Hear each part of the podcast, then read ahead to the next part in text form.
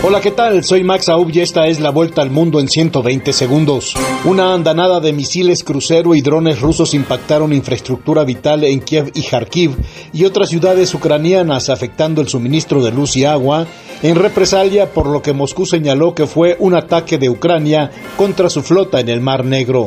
Corea del Norte exigió este martes a Estados Unidos y Corea del Sur que detengan las maniobras aéreas que están llevando a cabo en la península coreana y advirtió represalias más poderosas por considerarlas una amenaza a su soberanía.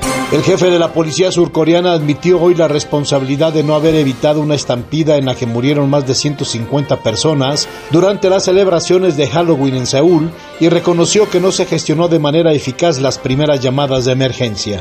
El presidente estadounidense Joe Biden acusó a las compañías petroleras de especular con la guerra y planteó la posibilidad de aplicarles un impuesto sobre ganancias extraordinarias si no aumentan la producción nacional y rebajan los precios a los consumidores.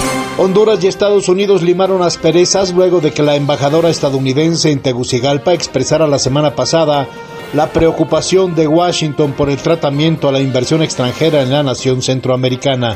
La tormenta tropical Lisa se formó en el Caribe al sur de Jamaica y las Islas Caimán y se pronostica que toque tierra en Centroamérica en los próximos días, muy probablemente como huracán. Dos días después de que el presidente de Brasil, Jair Bolsonaro, perdiera su intento de reelección, el líder derechista, generalmente presuntuoso no ha admitido la derrota, pero tampoco ha cuestionado los resultados de la contienda política más reñida de ese país en más de tres décadas. El presidente colombiano Gustavo Petro y su homólogo venezolano Nicolás Maduro se reúnen este martes en Caracas como muestra de una renovada relación diplomática luego de tres años de tensiones entre los dos países. Esta fue la vuelta al mundo en 120 segundos.